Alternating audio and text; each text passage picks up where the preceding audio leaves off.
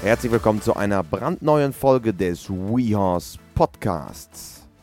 In dieser Woche spreche ich mit Dressurausbilder Horst Becker über seine Philosophie, was alles Einfluss auf seine Reiterei genommen hat und die ein und andere interessante Anekdote. Viel Spaß mit dieser neuen Folge.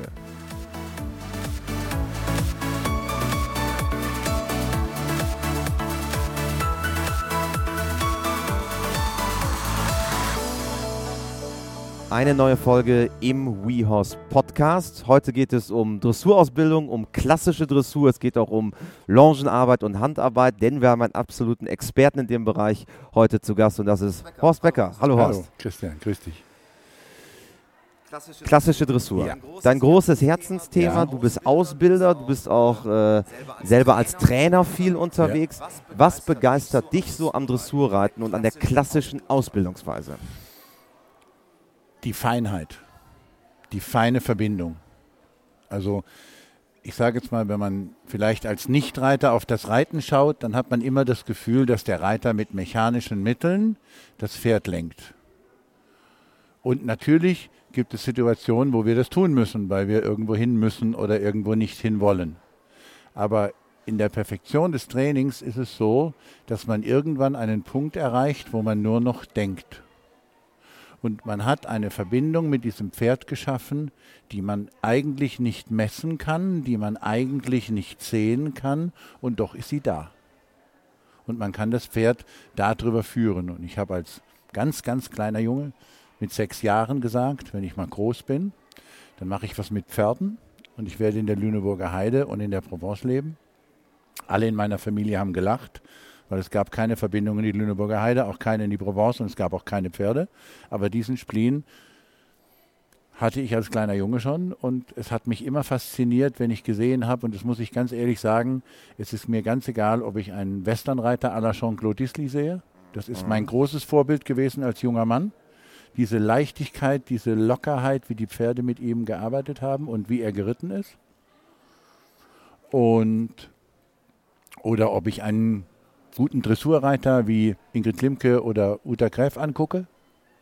Oder auch einen Stierkampfreiter, der in der Arena reitet und man sieht, wie dieses Pferd mit diesem Reiter verwachsen ist und wie die beiden zusammen mit vier Augen ihren Job machen und hochkonzentriert miteinander arbeiten. Egal, oder ob es ein Vierspänner ist auf einer WM, der durch so ein Parcours fährt, es ist ja alles irgendwo Dressur.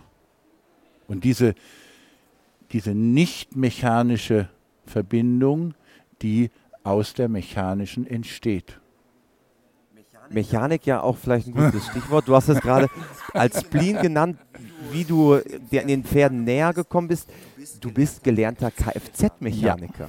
Ich, habe, ich habe immer gesagt, ich möchte was mit Pferden machen. Und ich habe mich allen anderen Dingen verweigert. Und mein Vater hat gesagt, Du kannst später machen, was du willst, aber erst lernst du einen Beruf. Und da ich einen Holz, also ganz bodenständig genau, muss man sagen. Und da, da ich einen Holzwurm als Großvater hatte, das heißt, wenn du mir einen Stechbeidel und einen Holzhammer in die Hand gibst, einen Zollstock und einen Bleistift, bin ich in der Lage, ein Fachwerkhaus zu bauen. Das kann ich. Ich kann diese Fachwerke stemmen, schneiden, rechnen, alles. Das habe ich als kleiner Junge schon gelernt. Also was quasi immer mit dabei? Ich war immer mit dabei. Wie dein mein, mein Großvater, mein Großvater war so ein Holzwurm. Okay. Der hat viel alles selber gebaut. Okay. Aber mit Metall konnte ich nicht umgehen. Ich konnte in, ein, in eine Metallplatte kein Loch bohren. Das war für mich eine völlig fremde Welt. Also habe ich einen Schlosserberuf gelernt. Und das Einzige, was ich damals gekriegt habe, war Kfz-Mechaniker. Ich wollte ja keinen Tag in diesem Job arbeiten. Ich wollte ja nur einmal in meinem Leben auf meinen Vater hören und was Ordentliches lernen.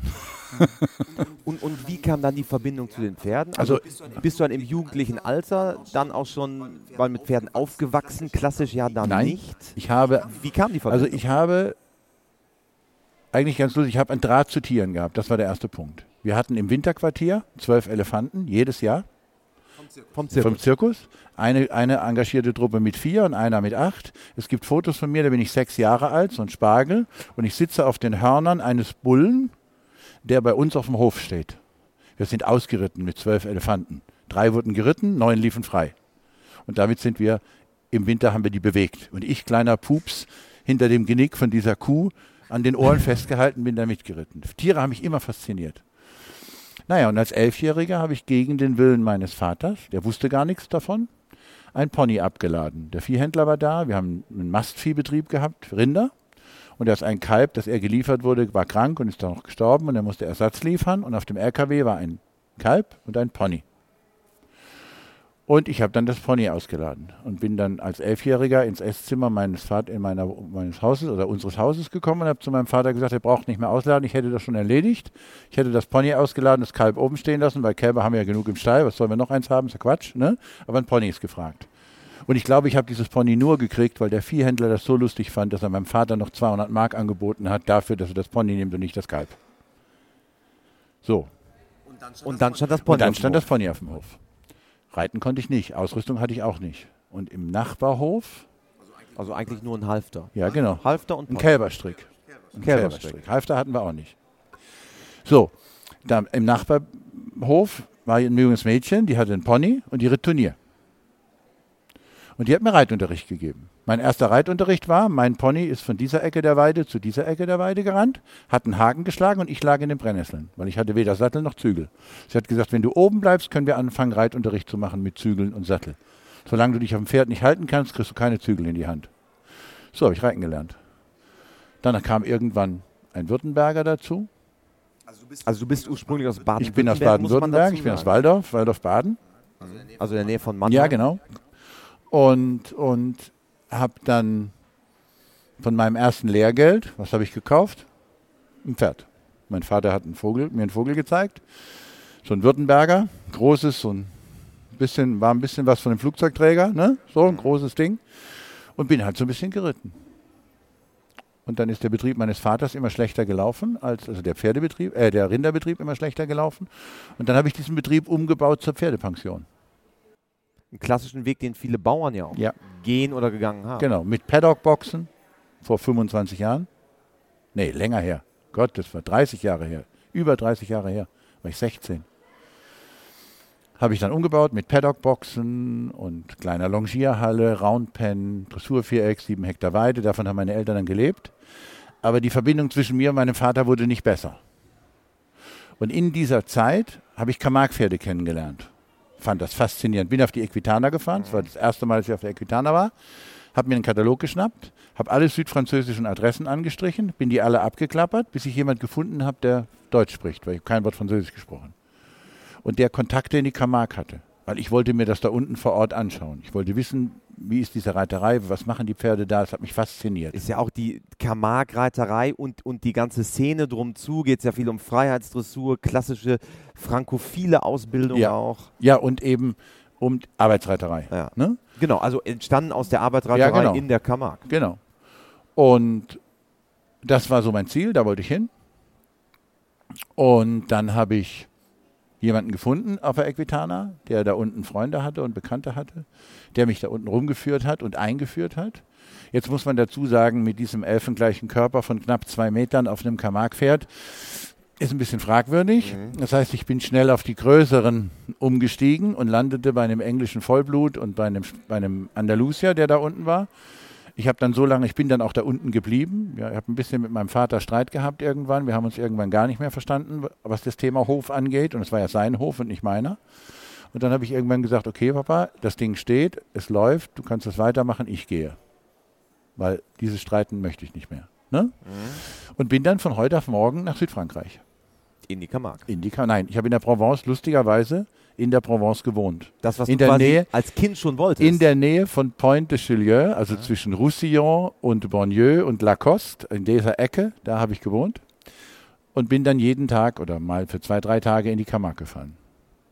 Und wollte immer mit zu den Stieren. Das hat mich fasziniert. Und dann hat der große Pferdezüchter, bei dem ich da unten war, hat gesagt, Horst, sei mir nicht böse, du bist ein lieber Kerl, aber du bist zwei Meter groß, die Ponys sind zu klein, unsere Pferde sind zu klein für dich und du hast keine Ahnung, du bist ein Greenhorn. Wenn du beim Treiben mit Rindern vom Pferd fällst, dann muss einer meiner Mitarbeiter sein Leben riskieren, um dich zu retten. Und das kann ich nicht verantworten. Du bleibst, du kannst alles machen, du kannst, aber du, ich nehm, wir nehmen dich nicht mit zu den- Stieren. also erstmal eine Enttäuschung. Ja, eigentlich. genau. Und dann habe ich so lange rumgenervt, bis er gesagt hat, okay, du musst dir aber ein gutes Pferd kaufen. Gut, habe ich gesagt, wie mache ich das? Sagt er, ich organisiere dir das. In Tarascon gab es einen Zigeuner, das war ein Pferdehändler. Jetzt muss man sich das vorstellen. Horst Becker in einer Camargue-Kluft mit fast nicht vorhandenem Französisch, fährt zu einem Und Süd gefühlt drei Meter größer als jeder andere, der Genau, mein. Spitzname, ich habe ich hab den Wortlaut vergessen. Mein Spitzname war übersetzt der Kamagi, dem man ein kleines Kind auf die Schultern gesetzt Aha. hat. Das war der Spitzname. Und, und dann bin ich also zu diesem Chanot, hieß der, nach Tarascon gefahren, bin dahin und habe gesagt, ich möchte ein Arbeitspferd kaufen. Dann hat er mich so angeguckt, wie wenn er gesagt hat, ich habe ja schon viele bekloppte deutsche Touristen gesehen, aber der Typ reißt es raus. Ne? So. Und er hat gesagt, schöne Grüße von Monsieur sowieso. Dann kriegte er kurz große Augen, weil der war bekannt. Und dann hat er ein Telefonat geführt und hat ihn angerufen und hat gesagt, da steht so ein bekloppter Deutscher, der will ein Arbeitspferd kaufen. Sagt er, ja, verkauf ihm was ordentliches. Das ist ein Greenhorn, das Pferd muss die Arbeit alleine machen können. Und dann kriegte ich eine englische Vollblutstute. Das war das geilste Pferd, was ich je geritten habe. Mit der konntest du. Die konnte nur Schritt und Galopp. Trab war nicht auszuhalten. Blanke Kandare geritten. Wenn die an irgendeinen Bereich der Herde nicht rangegangen ist, wusstest du, aus dieser Richtung kommt die Gefahr. Und so war's. Und die hat mich über fast zwei Jahre durch jede spezielle Situation gebracht, die es nur gab. Also die schlimmste Situation war, ich bin ja schlau, ne? dachte ich zumindest. Der Stier ist durch ein Schilffeld abgehauen und ich saß ja auf dem Pferd und ich konnte sehen, wo er hin ist. Und er ist in so einem Bogen gegangen. Und ich habe gedacht, ist der Stier blöd. Ich gehe einfach geradeaus, dann habe ich ihn. Der Blöde war ich. Weil der Stier wusste, wo die Brücke über den Entwässerungskanal ist, in den ich Oh. mitsamt Pferd gefallen bin. Weil wenn du wie ein Bekloppter durch Schilf reitest, siehst du ja nicht, was da passiert. Und auf einmal wurde es kurz hell Du bist ja plupp einfach und weg. dann war es nass. Ja. Und dann lag ich mit der Stute im Entwässerungskanal. Und es war ein Kampf, die da wieder rauszukriegen. Ne? Alle haben sich natürlich totgelacht, ne? weil das Greenhorn gedacht hat, er hat Ahnung, der Stier läuft einen Bogen, also laufe ich geradeaus, dann habe ich ihn gleich. Der wusste, wo die Brücke war, ich nicht. Ne? So, und das war eigentlich mein Einstieg in die, in die, ins richtige Reiten, wenn man so will. Und mein Vorbild war Jean-Claude. Ich wollte immer zu Jean-Claude. Und dadurch, dass ich in Südfrankreich hängen geblieben bin, bin ich dann so ein bisschen in die klassische Richtung gefallen. Weil eigentlich Jean-Claude ja eher Richtung Westernreiter. Western. Genau. Also Da wollte ich bist hin. du auf dem Ziel oder auf dem Weg Ich bin zum ein Ziel verkappter Westernreiter. dann, ne? Bin ein verkappter Westernreiter. Ich liebe es, auf einem schönen Westernpferd einhändig zu Machst du reiten. das heutzutage? Ich kann Reining reiten und es ist immer ganz lustig, wenn ich Westernreiter im Unterricht habe. Dann gibt es immer mal so Situationen, da sagt der Westernreiter zu mir, Horst, Ihr Dressurreiter versteht das nicht. Das machen wir anders. Und dann sage ich immer, darf ich mal dein Pony reiten? Sagt er, ja, wenn du willst. Ne? Und dann sitze ich da drauf und zeige ihm, was ich meine. Und er ist ganz erstaunt. Und siehe da, so unterschiedlich ist es nicht. Reiten ist Reiten. Egal, ob das ein Westernpferd ist oder ein Dressurpferd. Ja. Im Großen und Ganzen, natürlich ist der Spin was anderes wie eine Pirouette. Und die ganze Parade was anderes wie ein Sliding Stop. Aber in der Grundausbildung ist es dasselbe. Und wenn du aus der Arbeitsreiterei kommst, und ich bin ja nicht aus der Dressurreiterei gekommen, sondern aus der Arbeitsreiterei gekommen, durch diese Geschichte in Südfrankreich, ist es nicht so weit weg. Also als Deutscher eigentlich gar nicht den klassischen Weg. Viele sind ja hier in Deutschland, wenn man die Dressurausbildung anguckt, ja eher den klassischen Weg, vielleicht Bereiter, Meister, dann ein Lehrmeister, wo man länger auch war. Ich habe nicht Du mal hast- im Reitverein Ja. Unterricht gehabt. Also ich bin dieser ganzen Schiene, weil meine Eltern kein Geld hatten, ich bin wirklich mit meinem Schimmelpony, was ich damals hatte, um Waldorf herum geritten, um ganz Waldorf herum, weil auf der einen Seite haben wir gewohnt und auf der anderen Seite war der Reit- und Rennverein. Den hat mein Großvater mal mitgegründet. Aber da waren heute zu meiner Zeit Zahnärzte und Rechtsanwälte und solche Leute hatten da die Führung und die normalen, einfachen Leute waren da nicht mehr so gefragt. Ne? Und dann bin ich immer um den ganz, ums ganze Dorf herumgeritten und dann gab es vor dem Reitverein einen Stall Bung. Das war ein Vielseitigkeitsreiter. Familie Bung kennst du bestimmt. Mhm. Sind heute in der Schweiz. Okay. Und da gab es ein Mädchen, die war so zehn Jahre älter als ich, ritt sehr schön Dressur. Und da bin ich immer mit meinem Pony um Waldorf rumgeritten und habe ihr beim Reiten zugeguckt und habe immer gesagt, wenn ich groß bin, will ich das auch können. Ne? Aber der Weg durch den Reitverein, über die Turnierschiene, das war mir alles verwehrt, weil dafür war kein Geld da. Das hätten wir uns nicht leisten können. Lustigerweise habe ich diese Frau 40 Jahre später im Unterricht gehabt. Und habe ja, gesagt, Zufall, ne? und habe zu ihr gesagt, wir kennen uns. Dann sagt sie, nein, sag ich doch. Ich erlaube mir nicht zu sagen, wie lange das her ist. Und habe ihr dann irgendwann die Geschichte erzählt, dass sie als 18-, 19-jähriges Mädchen einen sehr, sehr schönen kastanienbraunen Hannoveraner Wallach geritten hat in der Dressur. Und dass, wenn sie am Nachmittag draußen trainiert hat, manchmal ein Junge mit einem weißen Welschpony am Zaun stand und zuguckte. Sagt sie, ja, an diesen Jungen kann ich mich erinnern. Ja, der Junge bin ich. Habe ich ihr nach dem Unterricht erzählt, nicht davor. Ne? Nun warst du in Frankreich, Ja. dann erst der Weg Richtung Jean-Claude Disly, Richtung Westernreiterei als Traum, dann eher abgedriftet Richtung Dressurausbildung. Wie bist du dann zurück nach Deutschland gekommen? Ich habe einer guten Freundin ver versprochen, dass wenn sie ihren Betrieb in Norddeutschland eröffnet, ich ihr die letzten 14 Tage, drei Wochen helfe ne, und so ein bisschen ihr Öffnungsveranstaltungen moderiere und vielleicht auch ein bisschen reite da und so weiter. So hat das angefangen. So, und dann bin ich nach Sottrum. Der Betrieb war damals, der wurde in Sottrum In der Nähe Bremens? in der Nähe Bremens, wurde der eröffnet. Und das war eine klassische Reiterin, die hatte Lipizzaner damals. Und ich habe da ganz einfach eine Frau kennengelernt. Auf die, in diesen drei Wochen, wo ich da geholfen habe. Und dann habe ich Henri angerufen, weil der wollte eigentlich gerne, dass ich das Landgut dort übernehme und da bleibe. Ich war so ein bisschen wie der zweite Sohn der Familie. Ziehsohn? Ziehsohn und habe dann zu ihm gesagt, lieber Henri, bist du mir sehr böse, wenn ich nicht wiederkomme. Und dann hat er zu mir gesagt, es kommt drauf an, warum. Was ist der Grund? Und er hat gesagt, na, na, der Grund ist eine Frau. Ich sagte, das könne, er, das könne er verstehen. Das ist kein Problem. Ne? Und so bin ich da oben hängen geblieben. Also von Südfrankreich in die norddeutsche Tiefebene. Genau. Gut, mein Herz schlägt sowieso für die Heide, schon immer. Und dann war ich mit dieser Frau 15 Jahre zusammen. Wir haben einen großen Betrieb gehabt. Erst einen ganz kleinen Betrieb, dann einen größeren Betrieb, dann einen ganz großen Betrieb in der Nähe von Rotenburg-Würmel. Und dann ist das leider nach 15 Jahren auseinandergegangen.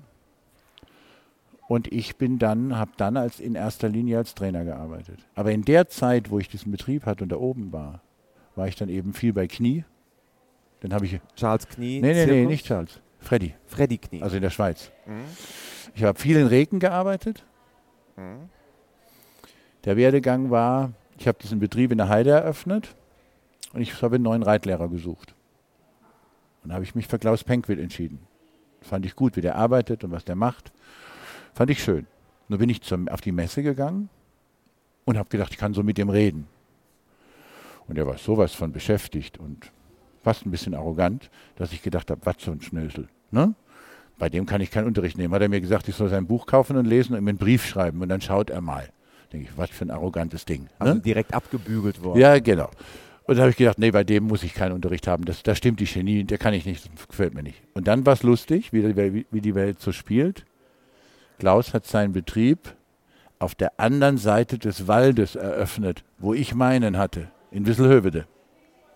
Und immer wenn ich zum Einkaufen durch den Wald gefahren bin, bin ich an seiner Freizeitreiterakademie vorbeigefahren, vor allem an der Baustelle.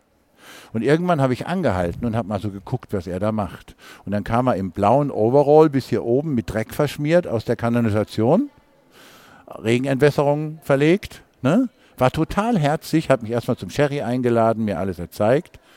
Das haben wir dann öfter gemacht, dass wir einen Sherry zusammen getrunken haben. Und geritten habe ich nie bei ihm, lustigerweise dann am Ende. Aber er hat mich auf seine Eröffnung eingeladen. Und in der Eröffnung kam eine Dame, die hatte einen kleinen Reitbetrieb im Münsterland. Das war meine Interpretation der Geschichte. Ne? Das war Ursula Bruns. Reken. Reken. Aber für mich war das eine ältere Dame, die einen Reitbetrieb im Münsterland hatte, weil ich nicht wusste, wer Ursula Bruns ist. Ich kannte auch Koryphäe aus dem ich, hatte Freizeitreiterbereich. mich, ich, ich war so grün hinter den Ohren und so in meiner Welt aus Südfrankreich und ne, ich kannte die Leute nicht, ich kannte auch die Zeitung nicht. Und alle waren so tief ehrfürchtig, haben gesagt, du hast mit UB gesprochen. Sag ich, ja, ja, das ist so eine ältere Dame, die hat eine Reitanlage im Münsterland und die macht so einen Tag der offenen Tür. Und da soll ich diese Freiheit mit dem Palomino vorführen, was ich bei Klaus gemacht hatte. Mhm. Jochen Schumacher sollte ich anrufen, ist heute einer meiner engsten Freunde. Damaliger Leiter des Mhm. Freizeitreiterzentrums in Reken. Genau. Und der hat mich dann eingeladen zu einem Vorgespräch. Dann bin ich da hingefahren. Ich sollte diese Freiheitsdressur vorführen mit dem Pferd, was ich damals hatte. Und während des Gesprächs, wir haben uns super verstanden von Anfang an. Und irgendwann ein paar Wochen später sagt er mir, Philipp Karl kommt nicht. Spätestens da hätte der Groschen fallen müssen, auf welchem Niveau diese Veranstaltung ist. Ich habe das alles noch nicht ernst genommen. Und dann sage ich, ach Jochen, wenn du ein bisschen Doppellonge haben willst, das ist kein Problem. Doppellonge à la Samur ist kein Problem. Mache ich dir gerne. Ne? Nicht wissend, was das für eine Veranstaltung ist. Also à la Saumur wie die Cadre Noir Ja, in genau, Saumur so, so. in Frankreich. Kein Problem, mache ich. Dann kam diese Veranstaltung und Jochen sagt mir, was machst du am Freitagabend? Und ich sage, ich bin da. Sagt er, würdest du mit dem Knie essen gehen? Ich habe keine Zeit. Sag ich, mit wem soll ich essen gehen? Ja, mit Knie, du magst den doch so gerne. Sag ich, ja, das ist mein, mein Idol, Freddy Knie Senior. Aber ich hätte mir nie erlaubt, in die Schweiz zu fahren und den Typ anzuquatschen. Ne? Das war für mich alles so weit weg. Und dann sagt er, du kannst mit ihm essen gehen, du würdest mir einen riesen Gefallen tun. Sag ich, Jochen, du kannst mir nicht sagen, was du mir für einen Gefallen tust, wenn ich mit Herrn Knie essen gehen darf. Und dann waren wir Freitagabend mit Erika und Freddy Senior essen. Natürlich haben wir das ganze Abend nur über Freiheitsdressur und klassische Dressur geredet, in dem Stil, wie Knie das macht. Das ist ja sehr eng mit der Wiener Hofreitschule zusammen gewesen, von, eng Dudesfreund von Potajski. So, und dann, am Ende des Wochenendes, hat er zu mir gesagt, kommen Sie doch mal in die Schweiz, dann zeige ich Ihnen das alles. Und das war natürlich die Eintrittskarte für dich. Das Richtung war, Freddy Knie. das war der Beginn einer, ich sage jetzt mal ganz ehrlich, seriösen Arbeit. Ja. Weil vorher war es alles ein bisschen wild und Ja. alles ein bisschen aus dem Bauch. Ne? So. Und dann habe ich fast fünf Jahre, zehn Wochen im Jahr bei Knie verbracht. Jede freie Minute, wenn ich unterwegs war, bin ich dahin gefahren und habe, glaube ich, dass ich heute hier sitze und du mit mir sprichst, das habe ich einem Freddy Knie Senior zu verdanken. Und da warst du dann in der Pferdeausbildung, in Ich der Arbeit an der Hand, Alles. Ich habe Freiheit gemacht, Zezensik. ich habe ich hab geritten, alles, was man, ich habe mit Delfinen gearbeitet, ich durfte auch mal in Löwenkäfig, ich habe mit den Elefanten gearbeitet, mitgeholfen, alles Mögliche. Nashörner geschrubbt, das ganze Programm. Aber in erster Linie natürlich geritten und Freiheit gemacht. Das war auch das, was mich fasziniert hat. Und das war fast, fast, ja, ein bisschen mehr als fünf Jahre. Und dann hat er einen Schlaganfall gehabt und hat sich nicht mehr davon erholt. Das heißt, die Reiterei und dieses sich immer wieder treffen, das war dann einfach erledigt. Und dann habe ich einen neuen Lehrer gesucht. Und dann bin ich an Kurt Albrecht gekommen. Den kannte ich von ein paar Seminaren, wo wir in Anführungszeichen Seminarkollegen waren und Dinge zusammen gemacht haben. Und dann haben Reitschüler von mir mich gefragt, ob ich sehr böse wäre, wenn sie Kurt Albrecht mal für einen Kurs einladen. Sag ich, nein, ich bin überhaupt nicht böse. Und wenn ihr einen Platz für mich habt, dann reite ich mit. Und das war sehr herzig.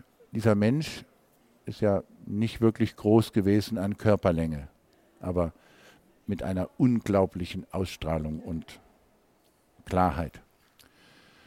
Und man hat ihn, glaube ich, in Wien nicht sehr gemocht, weil die Bereiter haben unter ihm gelitten, weil er wollte es 200-prozentig. Was anderes gab es nicht. Also viele, vielleicht zur Erklärung noch kurz für unsere Zuhörer, er war viele Jahre bei der Wiener Hofreitschule. er war, der, der, er war neun Jahre, neun Jahre war er Stellvertreter und elf Ja. Jahre Direktor. Genau. Und wir haben auch bei WeHorse einige Filme mit ihm. Also Mit Kurt Albrecht? Ja, gibt Gut. tatsächlich einige Filme. Und er hat, muss man sagen, er hat ja viele geprägt. Ne? Also er war ja schon eine Figur, die auch wir, der, der wirklich viele Schüler hervorgebracht hat, die ja jetzt auch weiterhin prägend sind. Ja. Richard Hinrichs zum Beispiel. Richard Hinrichs. Also er ist zu mir gefahren in die Heide, er ist zu Richard gefahren zu der damaligen Zeit und noch zu der ehemaligen Gründerin der Freunde des spanischen Pferdes. Wie hieß sie? Hm, hm, hm. Komme im Moment nicht auf den Ah. Namen. Die hat ein großes Gestüt in der Nähe von Starnberg gehabt und da, die hat er auch trainiert. Also er war auch ein großer Lehrmeister, also, also Freddy Knie, Kurt Albrecht. Wenn du die vergleichen würdest, was das Besondere bei, bei Freddy Knie versus Kurt Also ich sage mal, gewesen? um es in Kurzform zu sagen, bei Freddy Knie habe ich Philosophie gelernt, Gefühl gelernt, Hinschauen gelernt, den, ich sage jetzt mal, so dieses Auge zu erkennen, dass wenn man Kleinigkeiten ändert, sich große Dinge verändern können, wenn man den richtigen Weg geht. Und die gnadenlose Konsequenz. Freddy Knie war in seinem Handeln mit sich selbst einer der konsequentesten Menschen, die ich kannte. Also es gibt so eine Kurzgeschichte, die ihn absolut prägt. Er hat immer gesagt, wenn er in der Morgenarbeit ist, er hatte fünf Privatsekretäre, die sein Büro gemacht haben, und er hat immer gesagt, wenn ich in der Morgenarbeit bin, nichts ist so wichtig, dass es nicht warten kann bis halb zwei, bis ich ins Büro komme. Außer wenn jemand gestorben ist. Das möchte er gleich wissen. Und das ist zu Zeiten passiert, wo es diese gummierten Chapiteaus noch nicht gab, sondern Baumwolle. Mhm. Die Morgenarbeit brauchten sie kein Licht, weil die Sonne hat durch diese Baumwollzelte durchgeschienen, es war fast taghell. Der Generator war kaputt. Das hat niemand gemerkt in der Morgenarbeit, weil sie brauchten ja keinen Strom. Dann kam der Sekretär rein, morgens in die Morgenarbeit. Der Knie hält die Pferde an, legt die Peitsche hin und sagt, wer ist gestorben? Dann sagt der Sekretär nicht der Generator, sondern niemand. Und er sind Sie bescheuert, raus! Hatte das noch zweimal versucht, hat er ihm irgendwann den Tuschierstock nachgeschmissen und dann ist er nicht mehr gekommen. Er ist um halb zwei ins Büro gekommen und hat den natürlich erstmal quer durchs Nasenloch gefrühstückt, was er denn heute Morgen getrunken hätte, dass er da in die Morgenarbeit schneit. Ne? Mhm. Ne? Und dann hat er gesagt, Herr Knie, Herr Knie, der Generator ist kaputt. Wir hätten heute Morgen den LKW losschicken müssen, den Ersatzgenerator aus Rapperswil holen, damit wir für die Vorstellung Licht haben, weil es gab noch nicht in jedem Schweizer Dorf Strom mhm. zu der Zeit. Und jetzt kommt's.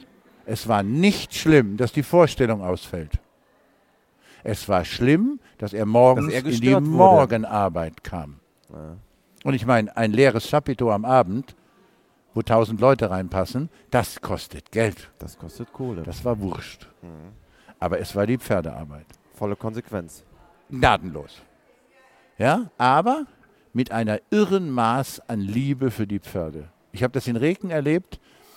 Ich musste dann ja innerhalb von einem halben Jahr dieses Longchen ABC beherrschen, weil natürlich im Winter, im Juni des einen Jahres habe ich Knie kennengelernt.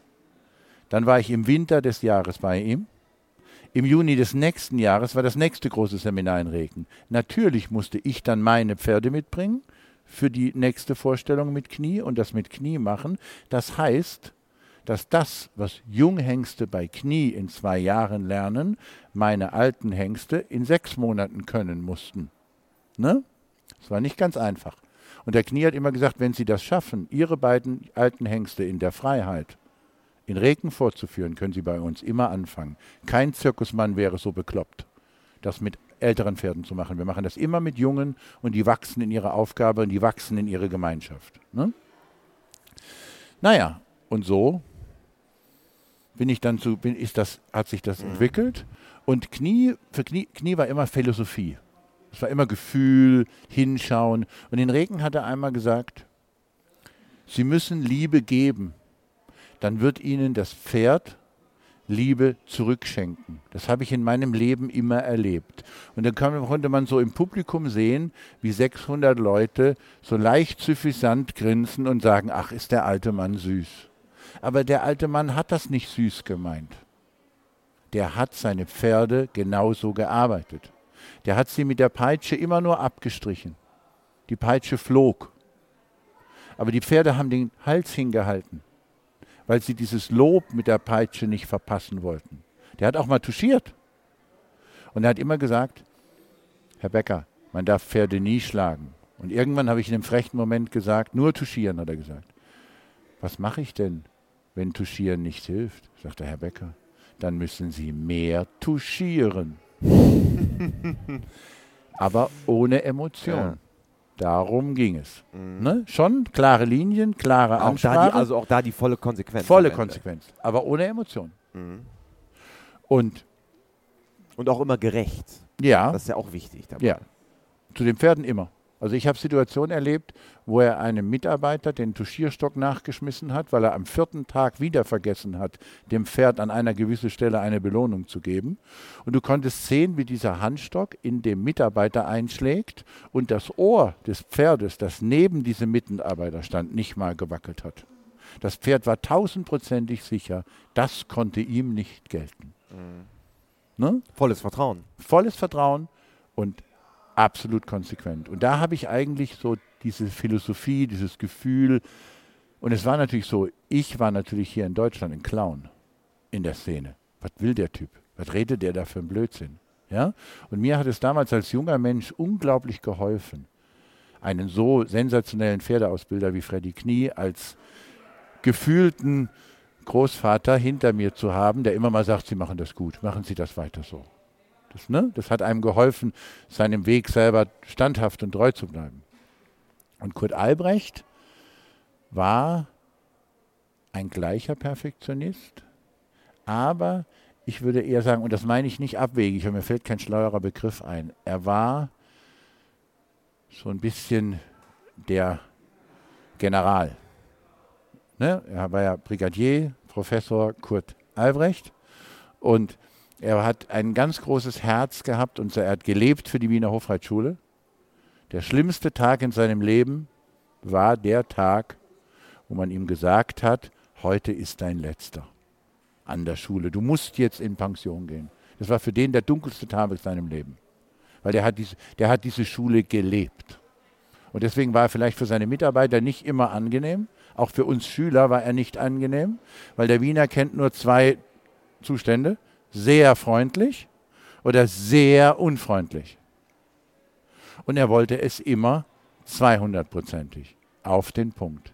Aber er hat diese, wie soll ich sagen, diese Mechanismen der Hilfen, diese Struktur, wie man was wann anwendet, damit viel, viel, viel, viel später ein ganz anderes Rad auf einmal anfängt zu drehen, das man gar nicht direkt angesteuert hat.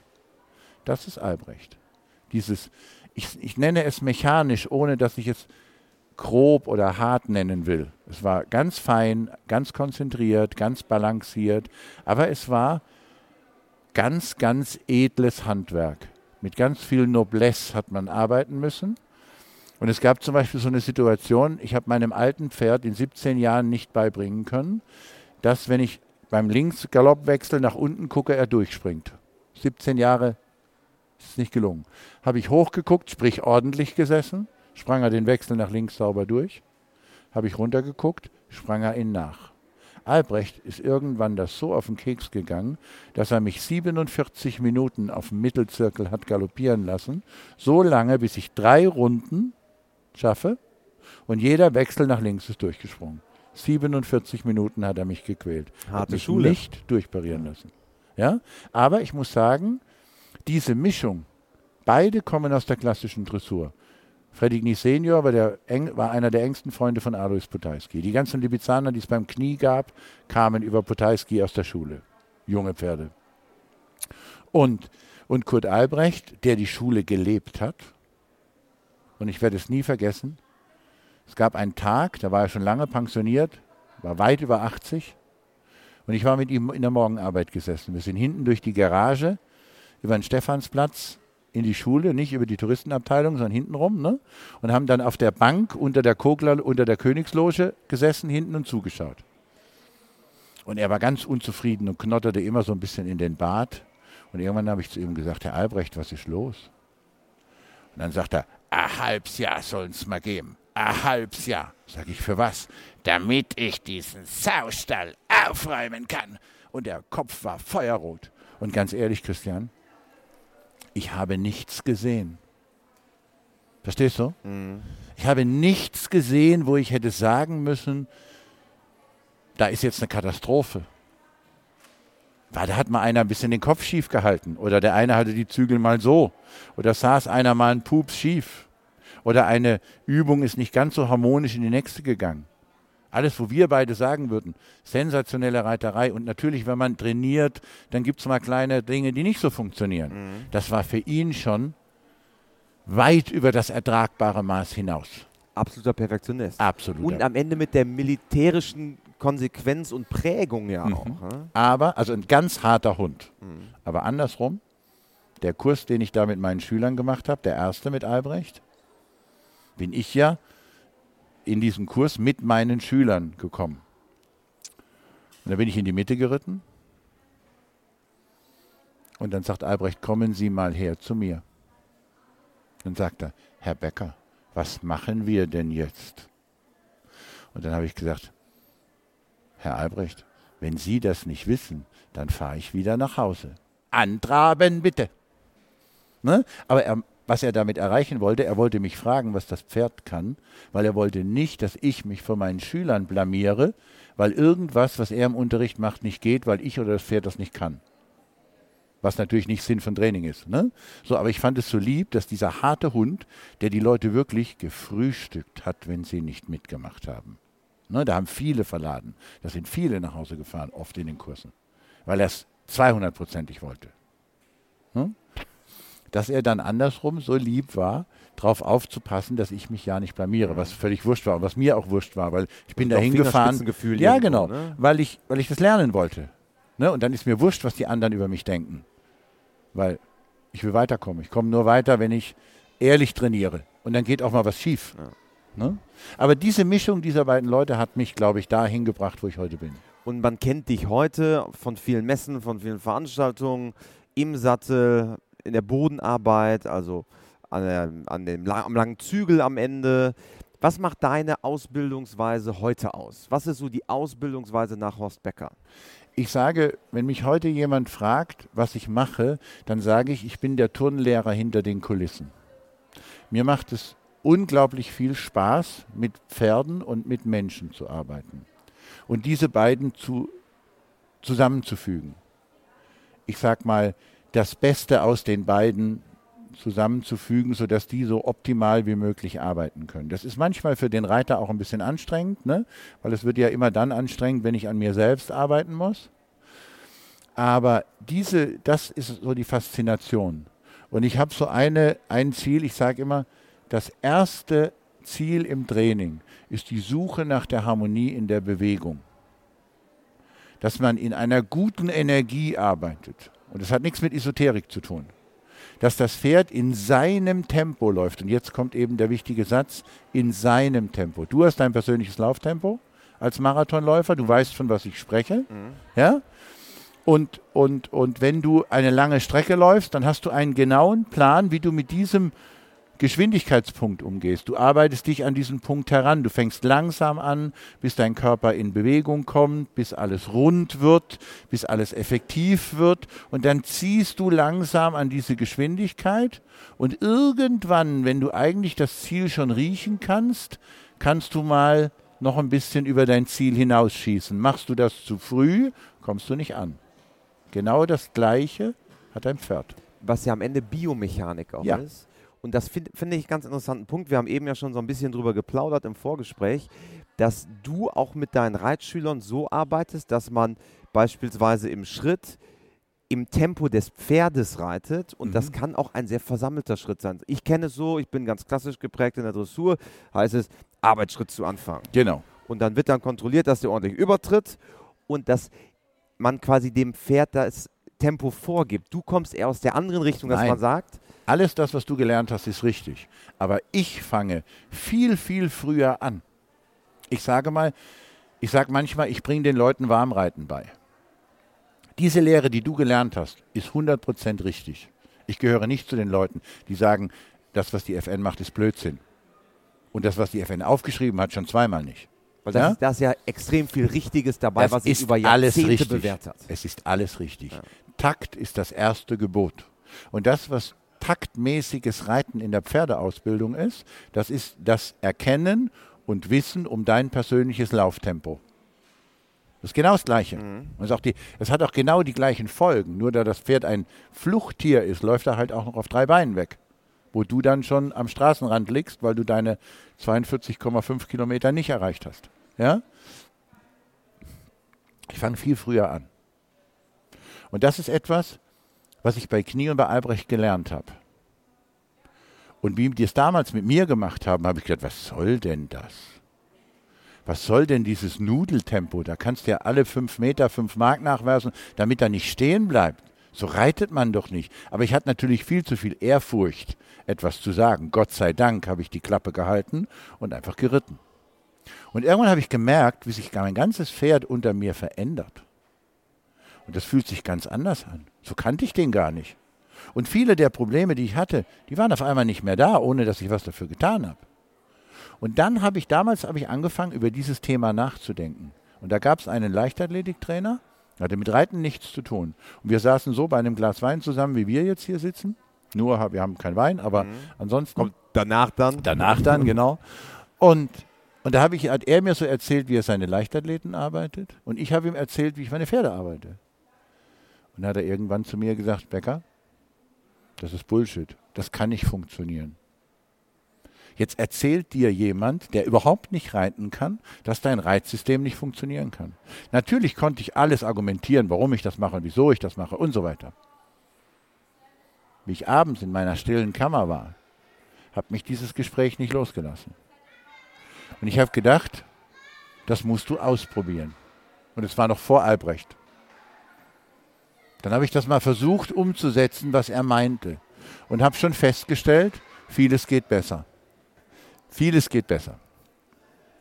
Und dann, und dann kam eben Albrecht und der fing genauso an. Langsam. Er sagt, Herr Becker, Sie müssen jedes Bein einzeln spüren. Das nennt man Takt. Also der hat das nicht so gesagt, aber heute ne, sage ich das so. So, und dann habe ich gemerkt, dass das Pferd sich unter mir auf einmal ganz anders anfühlt. Und dann habe ich mich mit der Sache beschäftigt. Weißt du, was Bummeltempo ist? Richtig schön langsam. Mhm. Weißt du, wo dieser Begriff herkommt? Aus der Kavallerie. Echt? In der Kavallerie gab es das Bummeltempo und das Arbeitstempo. Im Bummel, das wusste ich nicht. Im Bummeltempo hat man gelöst. Im Arbeitstempo gearbeitet. Und was hat man nach dem Arbeitstempo gemacht? Im Bummeltempo abgeritten. In welchem Tempo ist man gereist? Im Bummeltempo. Richtig. Im Arbeitstempo kannst du nicht reisen, du verschwendest ja. viel zu viel Energie. Wie würde man heute sagen? Sie sind gebläschert. Wenn ich heute zu meinem Reitschüler sage, reite dein Pferd im Bummeltempo warm, dann hat er ein großes Fragezeichen auf der Stirn und sagt, was soll ich? Wenn ich, wenn ich sage, bläscher den ein bisschen im Trab, dann haben auch die Dressurreiter eher eine Vorstellung, was ich meine. Ja? Mhm.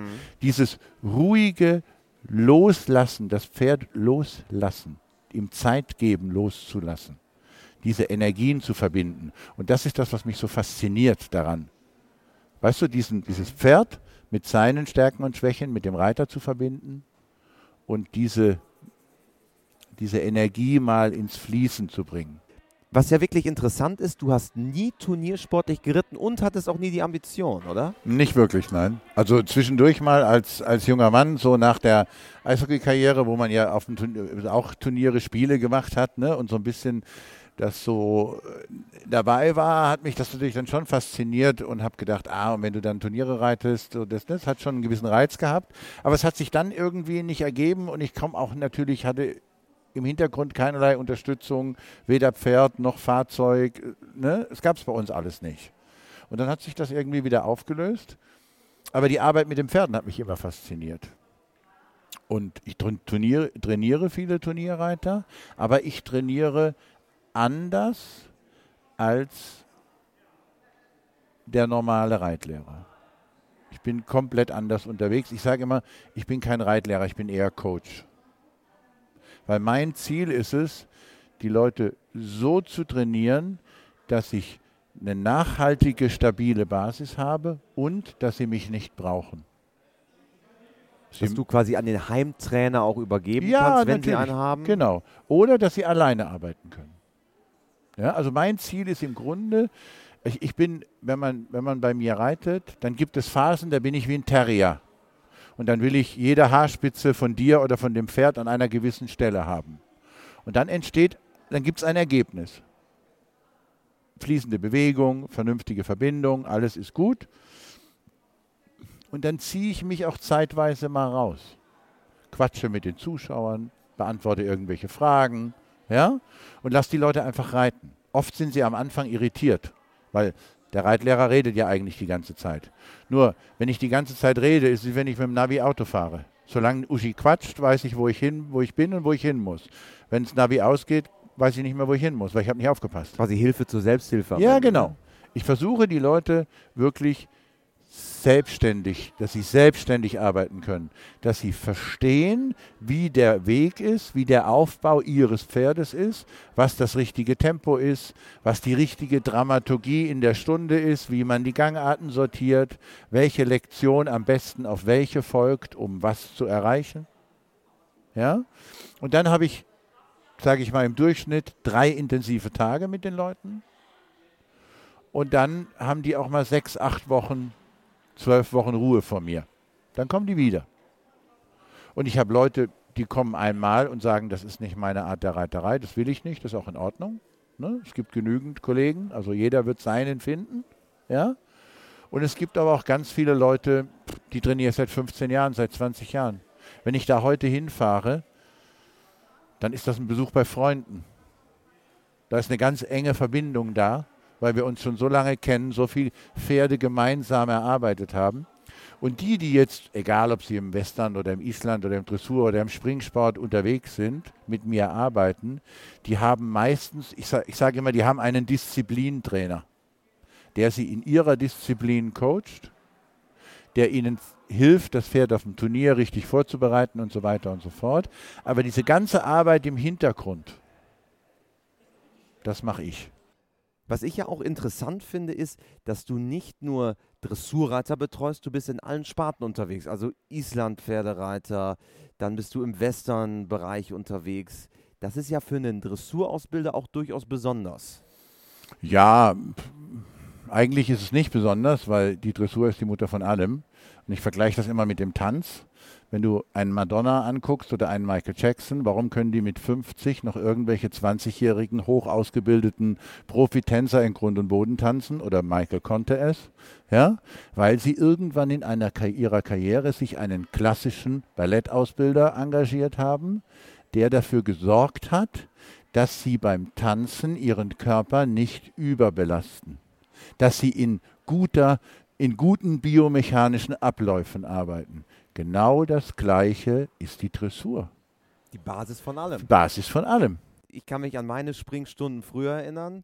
Da hieß es immer, zwischen den Sprüngen ist Dressur. Und das ist, ja ein, das ist am Ende ja ein wahres Wort. Das ist die Basis, das Fundament für jegliche Art der Reiterei. Richtig. Das gehört zusammen.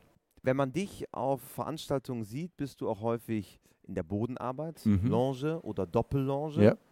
Ist das etwas, was für dich zusammengehört? Also die Arbeit aus dem Sattel oder im Sattel und vom Boden? Also es gibt einfach Dinge, die fängt man am Boden an und es gibt Dinge, die fängt man unterm Sattel an. Und beim einen Pferd fängt man es am Boden an und beim anderen würde man es nie am Boden anfangen, da fängt man es oben an. Aber was zum Beispiel für mich ein, ein großes Thema ist, wenn, wenn ich jetzt von meinem privaten Pferd spreche. Ich habe einen Lusitano, er ist jetzt sieben Jahre alt, mittlerweile reite ich ihn auch voll. Ich habe ihn fast drei Jahre nur am Boden gearbeitet, weil mit diesem elfengleichen Körper steigt man nicht auf ein junges Pferd. Ne? Tut man nicht. So. Also musste ich mir den am Boden fertig machen, so dass ich reiten kann, so wie ich ihn möchte und dass ich das vertreten kann. Und dann habe ich mir im Grunde auch die Grundverbindung dadurch geschaffen. Gut, ich war bei Knie, ich habe professionelle Freiheitsdressur gelernt, Tierdressur gelernt. Und natürlich hat das Pferd Appell, so wie dein Hund. Wenn du den rufst, kommt er auch. So, wenn ich mein Pferd rufe. Ne? Bei Marie fängt Feuer, diesem ZDF-Vierteiler, hat Armani einen Teil mitgespielt, sozusagen die hypologische Hauptrolle gemacht. Und dann ist er auf Zuruf über den Marktplatz von Bad Bayersoin galoppiert. Ja? So. Und diese Grundenergie, die man durch diese Freiheitsarbeit schafft, zum Beispiel, die ist etwas so Faszinierendes, weil du eine ganz andere Verbindung zu deinem Pferd aufbaust. Der, mit dem kannst du fast sprechen, wie wir sprechen. Du hast eine andere Ebene, wenn du das mal gemacht hast. Das ist auch das, warum heute so viele Leute sich für dieses Thema faszinieren. Ob das Ja, jetzt. Parelli ist oder Horsemanship sonst irgendwie oder ob das ein Pignon ist. Es ist ja im Grunde, jeder macht es ein bisschen anders, aber im Grunde geht es darum, die Psyche, an die Psyche des Pferdes ranzukommen. Ne? So. Und das kannst du nur am Boden. Da musst du auf die Ebene des Pferdes. Aber ansonsten ist es so, dass ich zum Beispiel das eine Pferd fürs Piaf an der Hand anfange Das nächste über die Schaukel und über die Paraden unterm Sattel. Und vielleicht in der Hand oder mit dem Tuschierstock nachgehend nur noch für die Feinheiten. No? Also man wechselt, wie man es braucht.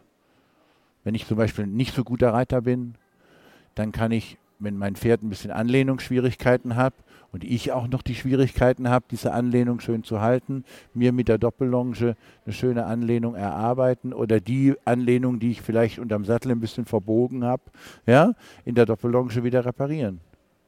Also man muss das immer so ein bisschen abwägen. Aber für mich gehört ganz klar Bodenarbeit, Handarbeit, Rückenschule ist so ein großes Thema heutzutage bei den Pferden. Pferde sind alle nicht gut bemuskelt. Und es gibt ganz simple Dinge, die man tun kann, um wirklich mit Konzept, also ähnlich wie ein Sportler trainiert wird. Das kann auch Lieschen Müller. Das Pferd so auftrainieren, dass es eine gute Bauchmuskulatur hat, dass es eine kompakte Konstruktion hat und dann wird das Reiten natürlich auch komfortabler und harmonischer, ganz automatisch und weniger verkrampft. Was ich ja sensationell finde, du bist ja auch Berater oder korrigiere mich, wenn ich falsch bin, für Filmdrehs Mhm. oder Pferdetrainer, Mhm. wenn man das so nennen will. Ja, man nennt es Horsemaster. Horsemaster Ja, oder Setcoach. Setcoach für Filmproduktionen. Wie ist es dazu gekommen? Auf eine ganz lustige Art und Weise. Ich habe immer schon mal fürs ZDF Dinge gemacht, aber meistens hinter der Kamera. Also ich war einfach bei, bei, de, bei der Vorbereitung von Drehs oder von Produktionen als Berater tätig. Berater für Für was? das Thema Pferd. Für das Thema Pferd. Also, Also- immer, immer, immer Immer um das Thema Pferd. um das Thema Pferd. Machbarkeit. Ja. Sage ich mal, kann ich das Pferd über den Marktplatz von Bad Bayersoin galoppieren lassen? Geht das überhaupt? Ne? So, kann das Pferd das leisten? Was müssen Voraussetzungen sein, damit das Pferd das leisten kann? Dann gab es eine Sache, da ging es darum, da gab es der Arbeitstitel war, das Pferd hat den Menschen auf den Mond gebracht. Hört sich komisch an, ist aber wahr. Weil, und da hat man von Genghis Khan bis in die Neuzeit die ganze Geschichte des Pferdes in unserer Kultur dargestellt. Und da gab es eben, war ich mit in dem großen Beraterteam für diese Produktion. Und dann bin ich eines Tages im ICE gesessen und schräg gegenüber sitzt mir ein Herr, der hat genauso telefoniert wie ich und E-Mails geschrieben. Und irgendwann hat er mich gefragt, was ich denn beruflich mache. Und sage ich, ich bin Pferdetrainer, Dressurtrainer. Oh, sagt er, sowas könnte ich gerade brauchen. Ich habe gerade ein Problem. Das ist ja witzig, das ist ja totaler Zufall. Totaler Zufall. Und dann sage ich, was haben Sie denn für ein Problem? Naja, sagt er, wir haben einen Hauptdarsteller, der dreht in Berlin Tatort und gleichzeitig bei uns zur gleichen Zeit, anno 1627, einen Film, da geht es um Hexenverbrennung und diese ganze Inquisition und diese Zeit. Und der Mann muss reiten lernen. Und wir brauchen Pferde. Und das ich, spannend. Die haben Sie schon mal was gemacht? Sag ich, ja, ich bin als Berater hinter der Kamera, war ich schon öfter. Sagt er, ja, Sie passen, Sie würden gut passen. Sie würden auch von der Statur passen, Sie könnten auch den, den, den, könnten sich vorstellen, den zu dubeln. Ich, ja, warum nicht? Kein Problem. Und so hat das angefangen. Dann haben wir die ganzen Vorbereitungen, das dauert ja ewig, bis man wirklich mit der Kamera dasteht und den erste Ich Filmminute Ich dreht. glaube, d- das sieht man häufig gar nicht, Das- ne? aber das das sind Jahre, Jahre. unglaubliche Vorbereitungen Jahre. und auch eine Vielzahl an Personen, Zwei die involviert Jahre. sind. Zwei Jahre haben wir Seelen im Feuer vorbereitet. Und da war das Drehbuch schon gestanden. Seelen im Feuer war ZDF? Das war ZDF, ja. Und Dreiteiler, glaube ich. Nee, nee, nee. ne? Doch, nee, nee, nee, nee. Seelen im Feuer war ein, ein Kinofilm, also in Kinofilmqualität gemacht. Und da ging es eben um diese Hexenverbrennung.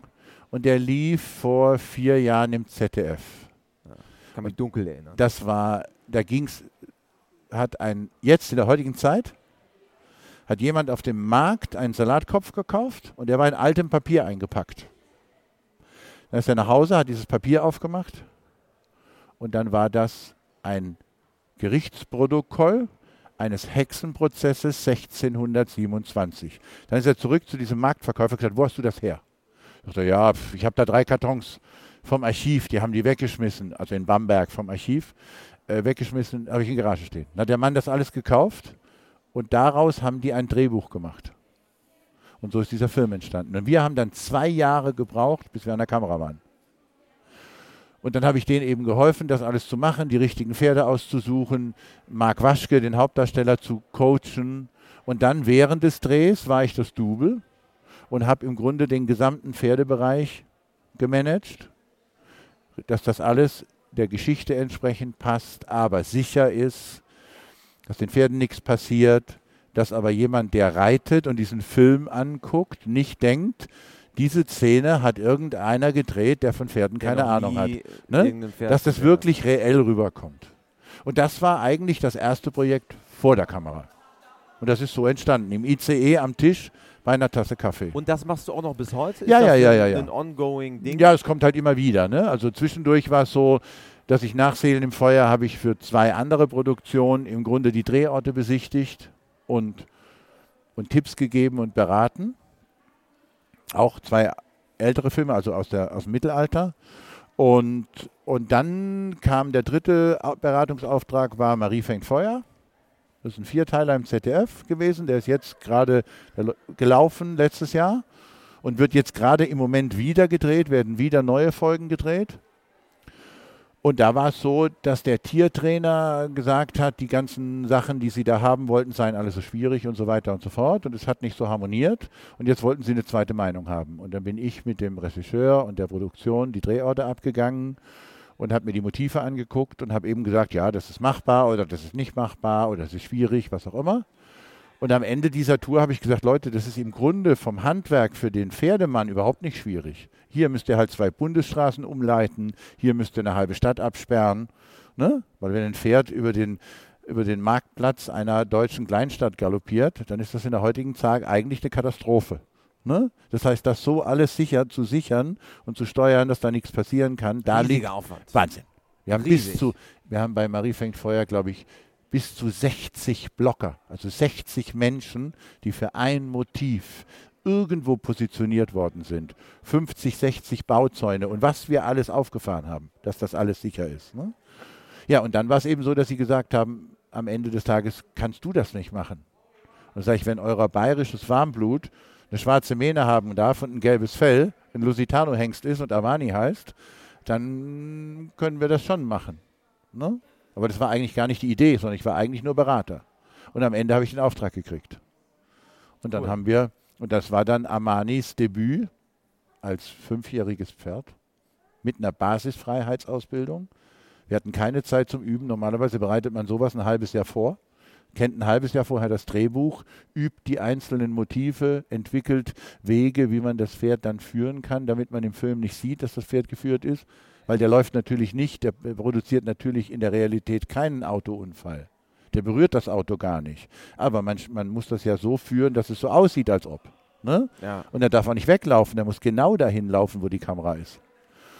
Und da hatte ich eben keine Zeit, weil das war drei Wochen vor Drehbeginn. Ich war noch 14 Tage auf Tour, bin nach Hause gekommen, habe Armani zwei Tage gearbeitet, auf einen LKW gestellt und dann sind wir zum Dreh gefahren. Und er hat sensationell gemacht. Aber das ist so ein, ich sag mal, das ist so ein, ein sehr besonderer Job. Es ist auch wieder trainieren, es ist auch wieder coachen, aber es hat natürlich ein bisschen noch andere Ansprüche. Ungewöhnlicher. Total Also, ungewöhnlich. und auch durch den Zufall ist es natürlich, dass du da im ICE saßt, hat es wohl so sollen sein. Ja, ja, ja, ja. Und ich muss sagen, Marie fängt Feuer war toll, weil ich, weil ich gesehen habe, wie mein junges Pferd, das ja im Grunde absolut ohne Erfahrung war, in diesem Set sensationell gearbeitet hat. Und das Allerspannendste war, das ganze Set waren nicht Pferdeleute. Keiner hatte Ahnung von Pferden, keiner besaß ein Pferd, bis auf die Maskenbildnerin, die ihm jeden Tag seine Wunde neu gemalt hat. Und mein größter Albtraum war, dass dieser kackfreche fünfjährige Hengst einer der Schauspieler zwickt. Katharina Thalbach war die Hauptdarstellerin, diese, dieses kleine, lustige Berliner Urgestein mit Mitte 60. Todesangst vor Pferden, Todesangst. Anderthalb Tage habe ich sie gecoacht, bis sie ihm eine Karotte gegeben hat. Wenn, die den nur, wenn der die nur einmal gezwickt hätte, hätten wir aufhören können. Die Folge wäre nie entstanden. Aber nichts passiert. Dieser Hengst hat niemandem etwas getan. Niemandem. Außer der Maskenbildnerin. Die wollte er jeden Tag zwicken. Und dann habe ich irgendwann gesagt, sag mal, hast du was mit Pferden zu tun? Ja, sagt sie, ich habe eins zu Hause. Hat er gemerkt. Das fand ich stark. alle diese ganzen wehrlosen Personen, die ihm nicht auf Augenhöhe begegnet sind, hat er nicht, dem hat nichts, er hat nicht mal geschubst. Er hat sie einfach ignoriert, brav seinen Job gemacht, alles war gut. Aber die Maskenbildnerin, das war eine Begegnung auf Augenhöhe. Die hatte was mit Pferden zu tun. Ich wusste das nicht, er wusste das. Die hat er immer versucht zu zwicken. Ja, sensationell, muss man sagen. Also, ne, Ja. so fein ist Energie von Pferden.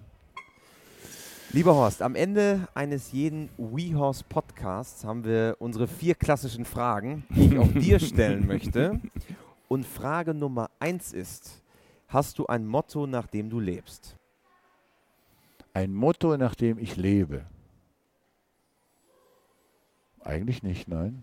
Ein wirkliches Motto habe ich nicht. Ich habe ein, ein Oder eine Philosophie, wo du sagst, da stehe ich dahinter. So was, was, das, was, was, was meine Arbeit angeht, meinst du jetzt oder allgemein? ich dich persönlich, deine Arbeit.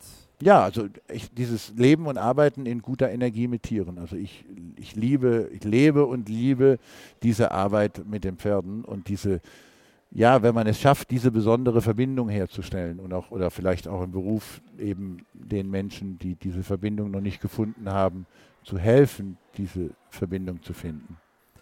Gibt es einen Menschen, der dich besonders geprägt hat? Zwei große Namen haben wir natürlich schon gehört, aber würdest du sagen, es gibt einen, der dich besonders geprägt hat? Dann ist es Freddy Knie Senior, definitiv. Also ich habe der Familie Knie sehr, sehr, sehr, sehr, sehr viel zu verdanken. Frage Nummer drei. Wenn du Reitern oder Pferdemenschen dieser Welt etwas mit auf den Weg geben könntest, was wäre es? Dass sie sich die Zeit und die Ruhe nehmen, ihr Pferd zu lesen. Und nicht immer nur einfach das machen, was ihnen irgendjemand sagt, sondern manchmal auch einfach sich die Zeit nehmen zu fühlen und zu lesen, wie das Pferd auf die Dinge reagiert und nicht immer davon ausgehen, dass das Pferd es absichtlich falsch macht, sondern dass, wenn es falsch geht, wir vielleicht zu schnell unterwegs waren, die falsche Wegabzweigung genommen haben, ne? sondern so ein bisschen mehr auf ihre Pferde hören und ein bisschen abwarten lernen. Manchmal sagen die Leute zu mir, ja, wie lange brauche ich denn dafür? Sag ich, es dauert so lange, wie es dauert. Ja, diesen einfach auf dem Pferd sitzen und es nicht Ruhe. als eine Mechanik angucken. Ich mache das, ich ganz ehrlich, wenn ich 14 Tage auf Kurstour war und ich sitze auf meinem Pferd, dann bin ich nicht der sensationelle Reiter. Weil dann bin ich genauso genervt und müde und abgespannt wie alle anderen auch. Dann nehme ich ein, mein Handy, mache eine schöne Musik an, dann schaffe ich es, so eine Käseglocke zu bilden und dann kann ich vernünftig reiten. Und Ja. kann wieder in dieser guten Energie reiten. Weil ich finde, das ist das, was die Reiterei fasziniert und so fasziniert macht. Wenn man diese Energie findet und sie jeden Tag wieder neu erfinden kann und diese Verbindung zum Pferd hat, die nicht daraus besteht, dass man Leckerlis füttert und das nächste rosa Halfter gekauft hat und die Glitzi-Schabracke, sondern einfach diese beiden Kreaturen in guter Energie verbunden in die Arbeit bringt. Sehr gut. Und zum Schluss vervollständige bitte für mich diesen Satz. Pferde sind für mich. Die wichtigsten Lebenspartner. Das ist, glaube ich, ein großartiger Schlusssatz. ich glaube, wir hätten auch noch zwei Stunden weiter plaudern Problem. können. Äh, vielen Dank, Dressurausbilder Horst Becker, ein großartiger Podcast und bis bald. Dankeschön, Horst. Danke dir. Wenn ihr mehr über Dressurausbildung erfahren wollt, ab sofort kostet die WeHorse-Mitgliedschaft nur noch 14,90 Euro im Monat. Schaut mal vorbei und sichert euch Zugang zu über 500 professionellen Lernvideos von Ausbildern wie Ingrid Klimke, Anja Beran oder Jessica von Bredow Werndl. Bis zur nächsten Woche beim WeHorse Podcast.